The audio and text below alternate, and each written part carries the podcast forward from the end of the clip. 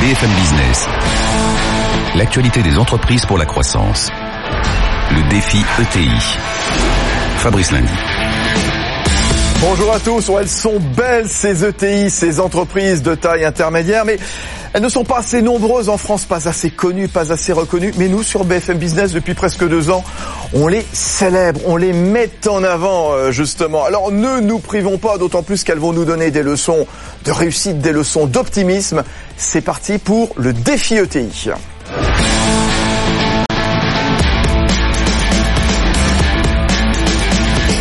Des ETI qui ont 10 ans, oui, anniversaire qu'on va fêter ce lundi au studio Gabriel. Oui, j'ai hâte, hein, 19h45, 21h sur euh, BFM Business. Cinq récompenses seront attribuées à l'occasion de ce Grand Prix des ETI BFM Business palatine. Alors des ETI euh, dont l'avenir est plutôt dégagé, des ETI innovantes, des ETI qui déposent des brevets, qui euh, se lancent dans la R&D, Tiens, un très bel exemple à suivre dans un instant, c'est DEF, le réseau DEF exactement, qui depuis 60 ans développe, fabrique des produits de détection d'incendie, de sécurité incendie.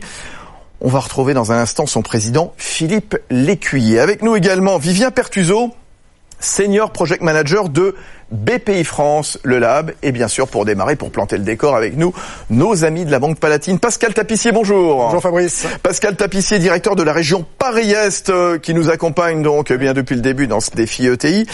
Les PME, les ETI françaises hein, sont les fers de lance de l'innovation. On a l'habitude de le dire régulièrement ici même. Elles investissent dans la recherche, elles déposent de nombreux brevets. Alors, la dernière étude de l'INPI, l'Institut national de la propriété industrielle, montre que ces PME ETI déposent effectivement de plus en plus de brevets. Actuellement, elles représentent 30% des demandes de dépôt. Et c'est plus 5% par rapport à l'année dernière pour les seules ETI. Tout ça, ça a un coût, j'imagine, non? Oui, il est parfois élevé. C'est quelques dizaines, voire quelques centaines de milliers d'euros. Mais au-delà de cet aspect purement financier, la propriété industrielle permet de valoriser les savoir-faire, de maintenir une avance technologique, de contrer la concurrence, c'est un vrai investissement. Quand on parle de modernité, de modernisation, comment vous, par exemple, Banque Palatine, vous accompagnez les PME, les ETI dans leurs efforts d'innovation? Alors pour nous, l'innovation fait partie des investissements nécessaires à la croissance de ces ETI. La Banque Palatine accompagne les ETI et finance l'ensemble de leurs projets et a fortiori ceux liés à l'innovation. À titre d'illustration, pour les entreprises aujourd'hui engagées dans la transformation digitale, nous allons les accompagner en lançant une offre de financement spécifique dédiée à ces projets. Eh ben, on va en reparler. Euh, vous allez retrouver votre place dans un instant. Pascal Tapissier. On va continuer la discussion euh, dans un instant. Donc, gros plan sur euh, DEF, le réseau DEF. Rendez-vous à suivre avec Philippe Lécuyer. Ça fait 60 ans qu'ils imaginent des systèmes anti-incendie. Portrait signé Erwan Maurice.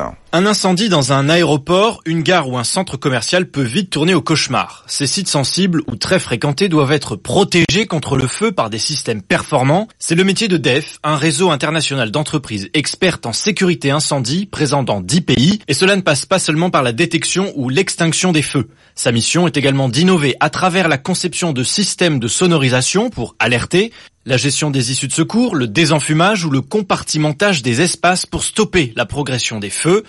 Le réseau DEF travaille pour les plus grandes structures, les sites de Total, les laboratoires de Sanofi, le réseau RATP ou l'aéroport international de Doha.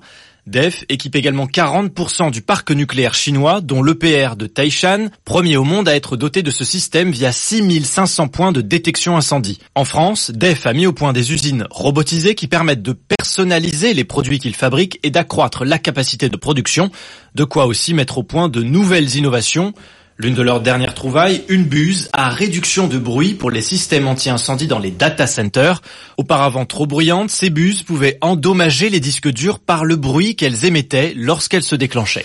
C'est génial ça. Euh, Philippe Lécuyer, euh, c'est vrai que le, le, bruit comme ça endommage donc les, les data dans les dans les data centers et donc vous avez créé ce cet extincteur silencieux en quelque sorte? Disons que quand le, la, la buse se déclenche, quand l'extinction se déclenche, vous avez un phénomène de coup de bélier et ce phénomène-là crée une, une vibration très forte qui endommage euh, les, les, les endommage les, les cartes des des serveurs. Ah vous avez mis quoi à la place alors? Alors on a mis enfin on a mis tout un système qui rend la, la buse silencieuse. Oui. Ce qu'on appelle c'est c'est le nom qu'on lui a donné, c'est une buse silencieuse. Mais ce qui est intéressant, parce que je crois qu'on va parler d'innovation, c'est que en fait, on, on une innovation va partir de l'observation d'un usage.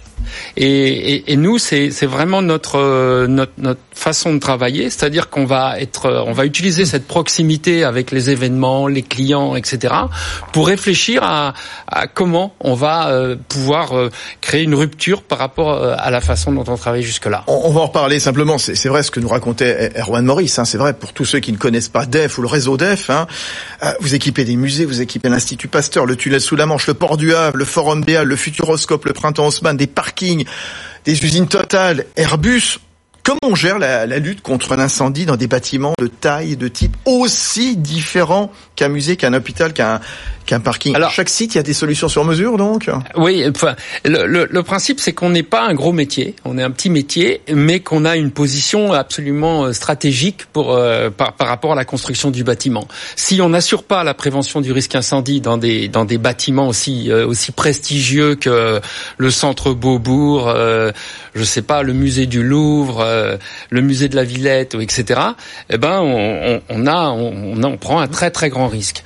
Et, et, et DEF euh, notre particularité, c'est non seulement d'avoir conçu les produits, mais aussi leur mise en œuvre, c'est-à-dire de savoir comment est-ce qu'on va euh, utiliser au mieux les produits, le remplacement, euh, l'adaptation des produits au risque pour pouvoir pour pouvoir vraiment prévenir ce risque. Le, le risque, il a il a changé de nature les sites industriels, de logistique, de transport c'est une cible de plus ah oui oui. Ouais. ah oui de plus en plus. Ouais oui. On a euh, le, le, risque traditionnel le plus important ça a été l'hôpital. Mmh. pendant tout tout secteur hospitalier puisque là vous avez des gens qui se trouvent dans leur chambre dans l'impossibilité de sortir de là handicapés voilà. bien sûr. et puis euh, aujourd'hui euh, effectivement avec les, les, le changement des, des, des, usages on va beaucoup vers vers les, les la, la, protection des, des hangars la protection des, des centres de stockage Mmh, alors, l'innovation, on ne cesse de Et les data centers. Et les data centers. Ah bah, bien sûr, ce que je disais juste avant, bien sûr. Je disais, l'innovation, on en parlait tout à l'heure, donc, et on en parle régulièrement dans le défi ETI, avec euh, notamment Pascal Tapissier de, de Palatine. L'innovation, vecteur de progrès, ce à quoi vous avez euh, toujours cru, hein, notamment chez EDF et puis tous vos collègues, bien sûr. Tiens, Vivien Pertuso, euh, BPI France Lab, par quoi ça passe l'innovation, justement? Bah, ça passe par plusieurs plusieurs canaux possibles. C'est vrai que le, le, il y a une chose qui est absolument certaine, c'est qu'aujourd'hui l'innovation c'est un accélérateur de croissance. Donc c'est absolument fondamental de, de véritablement se lancer dans l'innovation si ça n'est pas déjà cœur. Après la manière de faire de l'innovation, là il y a plusieurs possibilités. C'est vrai que traditionnellement on a une équipe de R&D euh, qui s'occupe de ça en interne, etc. Tout est internalisé. On voit de plus en plus, et je pense que c'est un peu le cas aussi chez DEF, une ouverture sur l'extérieur. C'est de la collaboration avec des centres de recherche, avec des startups. C'est quelque chose d'assez nouveau parce que c'est pas forcément toujours très bien structuré, mmh. euh, mais c'est quelque chose qui marche extrêmement bien. Un autre vecteur d'innovation, ce sont les clients. Euh, on l'oublie souvent, mais rien de mieux que de, poser la question au client qu'est-ce qu'on peut faire pour vous? Alors moi, moi je voudrais juste vous dire Philippe Lécuyer, EDF et ensuite Pascal Tapissier. Mais non, mais c'est bien, il est passionné. Je crois que je crois que l'innovation, c'est pas seulement euh, de la recherche et du développement. Je suis d'accord. La recherche et le développement est en fait au service de l'innovation. Je vais vous prendre un cas. C'est là, c'est là le, bout de la chaîne quelque part finalement. Voilà. Je vais vous prendre un cas. Votre concurrent, excusez-moi, Radio France. Radio France a brûlé. Vous avez peut-être entendu parler. Oui, tout à fait, il y a 5-6 ans. C'est un site qui est en rénovation mmh. d'EF. Mmh. Et donc, évidemment, Radio France qui brûle, c'est un problème pour nous. En fait, la partie qui a, qui a brûlé était sans détecteur d'incendie, ils n'étaient pas encore installés. Et donc, c'était la zone en, en, en, construction. Et en fait, dans les zones en chantier, il y a un vrai problème de déclenchement et de risque incendie. Euh, statistiquement, c'est dans les 4-5 derniers mois d'un chantier que vous avez le plus de risque incendie. Mmh. On se saisit, nous, du problème, DEF. Qu'est-ce qu'on fait? Qu'est-ce qu'on fait? Comment on peut trouver une solution? Eh ben la solution qu'on a trouvée, on a trouvé un service et on propose un service avec une technologie qui est de la technologie radio qui permet d'être mobile et qui en plus euh, c'est une solution qui euh, économiquement doit être attractive, c'est-à-dire qu'on va prester la détection incendie par mois, par mètre carré en fonction du chantier. Et voilà, ça c'est une innovation euh, qui, qui est une innovation d'approche, mmh. si vous voulez, que personne n'avait fait. Voilà. Donc je, je, veux juste dire que effectivement la technologie, elle doit être derrière, mais au service de la de la réflexion sur les usages et qui changent et qui. Alors Vivien Pertuso, BPI France Le Lab et Pascal juste après. Pascal Alors, Juste pour rebondir là-dessus, je, je, je, partage totalement. C'est vrai qu'aujourd'hui on, on, voit quand même aussi un, un passage de l'innovation simplement technologique à une innovation qui est beaucoup plus protéiforme. Effectivement, là ce que vous parlez, c'est d'un service qui vient euh, s'adosser à un autre service ou à un produit. Et ça, c'est quelque chose qui est nouveau aujourd'hui. C'est le finalement c'est l'innovation hum. servicielle, c'est comme ça qu'on l'appelle finalement. Et ça, c'est quelque chose qui est nouveau et qui bien sûr va au-delà de la R&D, qui est vraiment sur de la technologie. Je suis d'accord avec vous. Pascal Tapissier, Banque Palatine. Je crois que l'impact des banques va être important dans la construction d'écosystèmes qui permettent justement de favoriser l'innovation. Moi, je me suis rendu euh, vendredi soir, je ne sais pas si vous avez pu y aller, à l'événement Usine extraordinaire, qui était comme au Grand, Palais, bien sûr. Au, Grand, au Grand Palais, qui était absolument extraordinaire. Et il y avait l'illustration. C'est arrêté malheureusement samedi à cause de oui. des, des, Mais vous aviez l'illustration d'une start-up basée à Biarritz ouais. qui a lancé le prototype d'un vélo à hydrogène avec une pile combustible à hydrogène. Et si elle a pu le faire, c'est parce qu'elle est dans un écosystème de start-up, d'investisseurs, de centres de recherche, mais aussi de grandes entreprises telles que Michelin, qui l'ont aidé. Et là, aujourd'hui, ils ont proposé un outil de mobilité qui répond pour partie à la transition écologique et, euh, et, et euh, énergétique. Pardon. Est-ce qu'il faut euh, des cellules innovation Est-ce qu'il faut des centres de recherche? Est-ce qu'il faut s'entourer d'un réseau de, de start-up? Comment vous travaillez, vous, par exemple, vous, euh, Def? D'abord, je vais vous, vous parler tout simplement de l'origine de Def. 1958, la création de Def, elle a été créée sur la base du premier brevet en France, qui existait en France, de, de solution de détection incendie. Et donc c'est à partir de ce brevet qu'elle a été faite, à partir de l'idée qu'un jour la détection incendie, il y en aurait partout.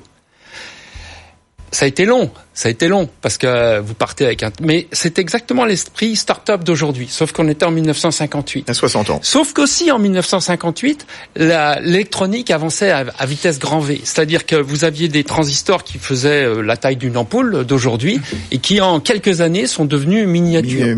Et donc euh, la technologie avance très vite, mais c'est exactement cet esprit-là. Et, et, et, et, et je crois que je crois que juste l'innovation, elle est effectivement à la base du développement et qu'il faut il faut des financements, il faut tout ça, mais il faut une espèce de, de persévérance, euh, voilà, de, tout le de tout le temps pour euh, pour, pour être convaincu que qu'un jour cette innovation elle va transpercer le, le, les marchés. Ah, Vivien Pertuso, il faut en effet des centres de recherche, il faut euh, travailler avec un réseau de, de start-up, il faut des, des cellules d'innovation au sein même de, de sa boîte. Qu'est-ce que quel conseil on peut donner à tous ceux et celles qui nous écoutent bah, le, le, premier conseil, et ça rejoint un petit peu ce que vous disiez, c'est d'avoir une culture d'innovation. Oui, oui. C'est-à-dire que véritablement pour innover, il faut, faut que ça soit au cœur de l'entreprise. Ça c'est un premier point. Parce qu'ensuite, on peut on peut avoir des cellules d'innovation, on peut travailler avec des centres de recherche, avec des start-up, etc.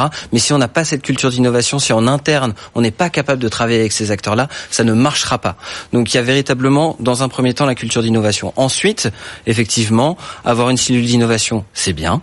Euh, mais il faut qu'elle soit, on va dire, bien équipée. Pas uniquement avec euh, de, de, des ingénieurs qui n'ont fait que de la R&D. Il faut des personnes qui connaissent très bien le terrain, qui sont proches des clients aussi, qui sont capables aussi d'apporter de nouvelles idées. Ouais, ce que nous disait exactement Philippe Lécuyer de Il y a, y a un bon pourcentage de R&D ou pas à, à suivre ou pas? Ça, ça dépend vraiment de la de de, de la typicité de l'entreprise. Hein. Aussi Philippe Lécuyer à la tête de DEF. à ça que il y a des très très bons centres de recherche quand on va dans la haute technologie en France et en mmh. particulier il y, a, il y a un organisme qui accompagne très très bien les les, les ETI et les PME, c'est le CEA. Et vous avez euh, au sein du CEA différents pôles de recherche qui sont très bien organisés pour euh, pour travailler avec les euh, conjointement avec les, les entreprises. Euh, c'est pas si c'est accessible au niveau au niveau financier. Et puis je pense que vous pouvez accompagner ou la Palatine peut accompagner ces entreprises. Mais je, je recommanderais à, à, ceux qui le CEA donc le commissariat à l'énergie atomique, oui. bien entendu. Pascal Tapissier. Oui, juste un, un, un parallèle entre la l'innovation et la croissance. Aujourd'hui, quand on regarde, alors en valeur absolue, hein, le top 5 mondial des investissements en R&D, vous trouvez non moins que Amazon, Intel, euh, Samsung, Google et Volkswagen. Donc on voit vraiment qu'il y a un lien direct entre des entreprises qui innovent fortement. Euh, Amazon, c'est 12% de son chiffre d'affaires en R&D et qui sont en croissance depuis des années. Et vous, chez Def? Chez nous, ça doit être 7-8%. Oui, entre 7 et 8%. C'est quand même, on est au-dessus de la moyenne en France, ouais. hein, justement. Combien vous déposez, vous, de, de brevets pour protéger vos innovations? Alors, Je pense qu'on dépose en moyenne entre 2 et 3 brevets par an. Deux et trois. C'est ça le conseil que vous donnez aux patrons, aux dirigeants, dirigeantes de, de PME, de TI, c'est protégez-vous, protégez-vous et pas uniquement donc eh bien euh, Alors contre, l'incendie, c'est déposer des brevets, c'est ça? On a, on a on a acquis une entreprise allemande, un fabricant allemand il y a l'année dernière en 2017. Donc ça c'est récent. Et là j'ai bien compris comment comment il fonctionnait. En fait, ils posent autant de brevets qu'ils peuvent pour faire comme si c'était une une forêt euh, sur laquelle dans entre dans, dans laquelle les, les, les, concurrents doivent progresser. Autrement dit, euh, barre la route, quoi. avec des brevets qui posent, euh, voilà, euh, un peu partout, qui fait que votre progression, elle est plus difficile parce que vous pouvez pas faire ça, ils l'ont déjà fait, etc. Voilà. C'est intéressant ce que vous dites. Tiens, euh, Vivien Pertuso, vous allez me dire, parce que c'est vrai, le, match France versus Allemagne, on le fait souvent, on, le fait souvent quand on parle des, des ETI, évidemment, puisqu'il y a trois fois moins d'ETI en France qu'en Allemagne. Mais par exemple, sur l'innovation, sur les procédures, sur les brevets un petit peu plus de 16 000 brevets déposés en 2016, je sais pas les chiffres de 2017, hein, contre allez 68 000 outre-Rhin. Donc on a un rapport quand même de 1 à 4. Ça veut dire quoi Que la procédure de dépôt en France, elle est trop longue, trop coûteuse, trop contraignante, on doit décrire son invention, prouver qu'il n'y a pas d'autres inventions similaires déjà accessibles au public. J'ai l'impression que c'est un petit peu compliqué de déposer un brevet en France. Ah, oui et non. C'est-à-dire qu'on peut on peut trouver des, des, raisons administratives pour euh, pour dire pour justifier mmh, mmh. le, le, le, nombre inférieur de brevets en France qu'en Allemagne. Je pense que la vraie raison, elle se trouve effectivement dans ce que dans ce que vous venez de dire, c'est-à-dire que les Allemands déposent plus de brevets parce qu'ils comprennent l'intérêt de déposer des brevets. On ne dépose pas forcément des brevets parce qu'on a un produit parfait, absolument génial, qui va tout révolutionner. On, on dépose des brevets pour empêcher les autres d'avancer à la même vitesse ou de nous rattraper. Mmh. Et pendant ce temps-là, on continue d'en déposer d'autres, etc., etc. C'est vraiment une mentalité, euh, qu'on n'a pas forcément en France. Il faut changer, quoi. Euh, juste sur euh, l'innovation qui va vite. Grâce à quoi? Grâce aussi au, numérique, l'impact du numérique avec les, les, produits connectés, ce qui permet d'offrir des services, la maintenance, l'assurance des stocks. Je reviens juste à votre activité, vous, Philippe Lécuyer, à la tête du réseau DEF, où beaucoup finalement reposent maintenant sur des solutions IP supervision, contrôle d'accès, détection intrusion. Parlez-nous de FireEye, justement, ce réseau de caméras intelligentes que vous installez dans des dans des très gros volumes, des très gros hangars, finalement, où des simples caméras ne pourraient pas finalement détecter oui. ben, un feu qui part parce que c'est trop grand, c'est trop vaste, c'est trop haut. Absolument. Ouais. Donc euh, jusque-là, un détecteur d'incendie, tout le monde a levé la tête un jour et vu un, petit boîtier blanc au-dessus de sa tête. Et, et là, ben, ça, ça, ça, a une surface de, de surveillance qui est effectivement assez limitée, c'est 12-15 mètres carrés, on va dire.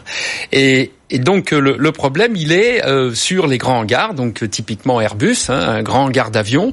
Comment est-ce que je vais détecter Ça, tombe bien parce que j'y étais samedi justement, il y a une semaine, la chaîne d'assemblage de la 380. Voilà, c'est considérable. C'est considérable. et comment je vais détecter qu'il y a un échauffement qui va donner de la fumée quelque part? Ouais, ouais. Et alors la, la, grosse difficulté, c'est que euh, on n'est plus dans un système où je vois ou je vois pas. On, on, on, voit beaucoup de choses et donc il peut y avoir des, des fausses alarmes. Donc il faut qu'il y ait euh, bah, appel à une espèce d'intelligence artificielle. Une caméra intelligente, voilà, hein. Et donc qui va analyser le passé, le comportement et donc prédire euh, ce qui va pouvoir être réellement un incendie. Donc on est là dans un domaine euh, où le numérique a énormément d'importance parce qu'en fait le signal on l'a, mais comment on va analyser, comment on va le rapprocher du passé? Du comportement passé. Tout ça avec des algorithmes, voilà. Ils vont dire voilà comment c'était avant et voilà comment c'est en ce moment. Ah, il y a peut-être un petit souci quelque part, il y a peut-être un départ de feu.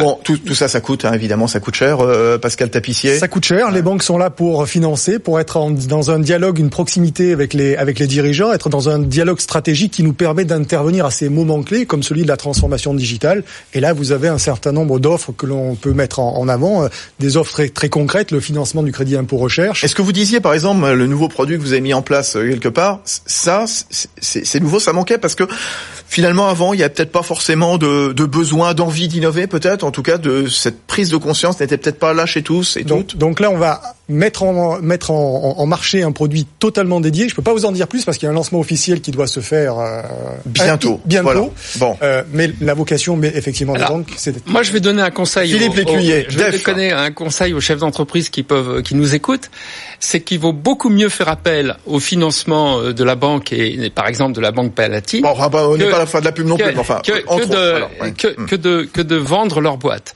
Euh, je pense que la, la, la persévérance et la, la, la garantie, conserver son indépendance et sa liberté d'action, c'est quelque chose d'essentiel. Nous, c'est ce qu'on a fait en, sur 60 ans, hein, et, et c'est quelque chose d'essentiel pour pouvoir pour pouvoir entreprendre, pour pouvoir passer les moments, les cycles bas, euh, et puis profiter des cycles hauts.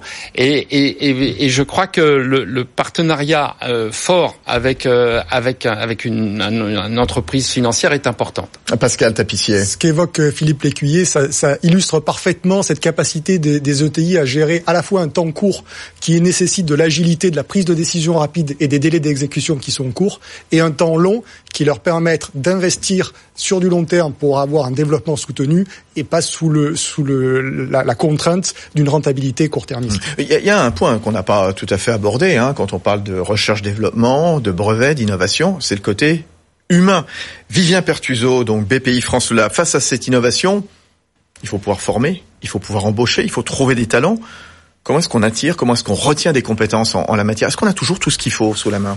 Ah non, ah non, ça c'est certain qu'aujourd'hui c'est vraiment le problème numéro un pour euh, pour beaucoup d'entreprises qui veulent aller plus vite, que ce soit en termes de transformation digitale, que ce soit en termes d'innovation, que ce soit en termes de d'agilité à l'intérieur de l'entreprise, mais qui justement n'ont pas ces bonnes compétences là. Après, il y a, y a deux il y a deux options. La première, c'est de s'appuyer sur ses forces vives actuelles souvent on, on sous-estime les forces vives qui y a à l'intérieur de l'entreprise. Mhm. Ça c'est un premier point. Le deuxième point, effectivement, pour attirer, il y a différents, il y a différentes possibilités. On peut travailler. Aujourd'hui, on parle beaucoup de la marque employeur, qui est effectivement un très bon moyen d'attirer. Et ensuite, il faut trouver un moyen de fidéliser. Parce que c'est bien beau d'attirer, on peut attirer les bons profils, mais ensuite il faut les fidéliser. la peine, Tout à fait. Mhm. Mais c'est vrai qu'en termes d'innovation, il y a une autre option qui est très bonne. C'est parfois, on n'arrive pas forcément à attirer à l'intérieur, c'est de développer des collaborations. On en a déjà parlé avec les startups ou avec les centres de recherche. Et c'est vrai que ça, on le voit. On a, on a, on a sorti une étude sur l'avenir de l'industrie la semaine dernière, et on voit que 67% des ETI qui marchent bien euh, dans l'industrie ont développé des collaborations à l'extérieur avec des startups notamment. Et vous, euh, Philippe Lécuyer, chez vous avez créé votre euh, propre organisme interne de, de formation.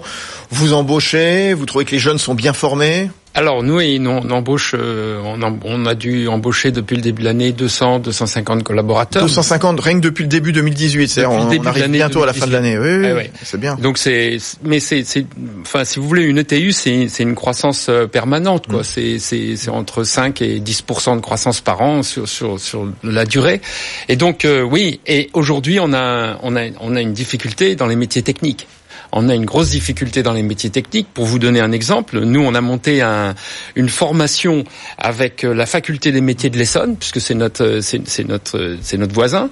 Et on avait, on a proposé des contrats à durée déterminée, donc des CDD, des CDI, pardon, à durée indéterminée. Le CDI, le CDI, à des jeunes qui rentraient dans cette formation. On a eu en tout et pour tout huit jeunes, huit jeunes et dont trois ont été repris, ont été qu'on a été chercher à la Réunion. Hmm. Et donc ces huit jeunes, bah, ils sont aujourd'hui, euh, ils ont fait euh, six, huit mois de, de, formation, et ils sont aujourd'hui chez nous.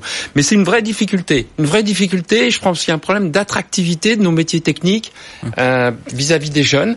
Et je crois que là, il y a, il y a quelque chose à faire. Et ma réflexion, moi, c'est qu'aujourd'hui, il faut aller probablement faire un peu d'évangélisme dès les classes de troisième. Oui, oui, oui, dès les classes de troisième. Et il y a un, un, un chose... quitte à ce qu'ils interrompent leur scolarité pour se mettre en apprentissage ou pas, ce qui est pas forcément là encore dans les mentalités versus ce qu'on disait tout à l'heure sur l'Allemagne. Allez-y, Philippe. Et donc, euh, pour ma petite expérience donc dans l'Essonne à nouveau, c'est que euh, on a réfléchi avec euh, avec une commission de de, de, de chefs d'entreprise dans l'Essonne et on s'est dit que effectivement le meilleur moyen c'était le c'était de trouver de, de mettre des entreprises en relation avec les élèves dès le stage de troisième mmh.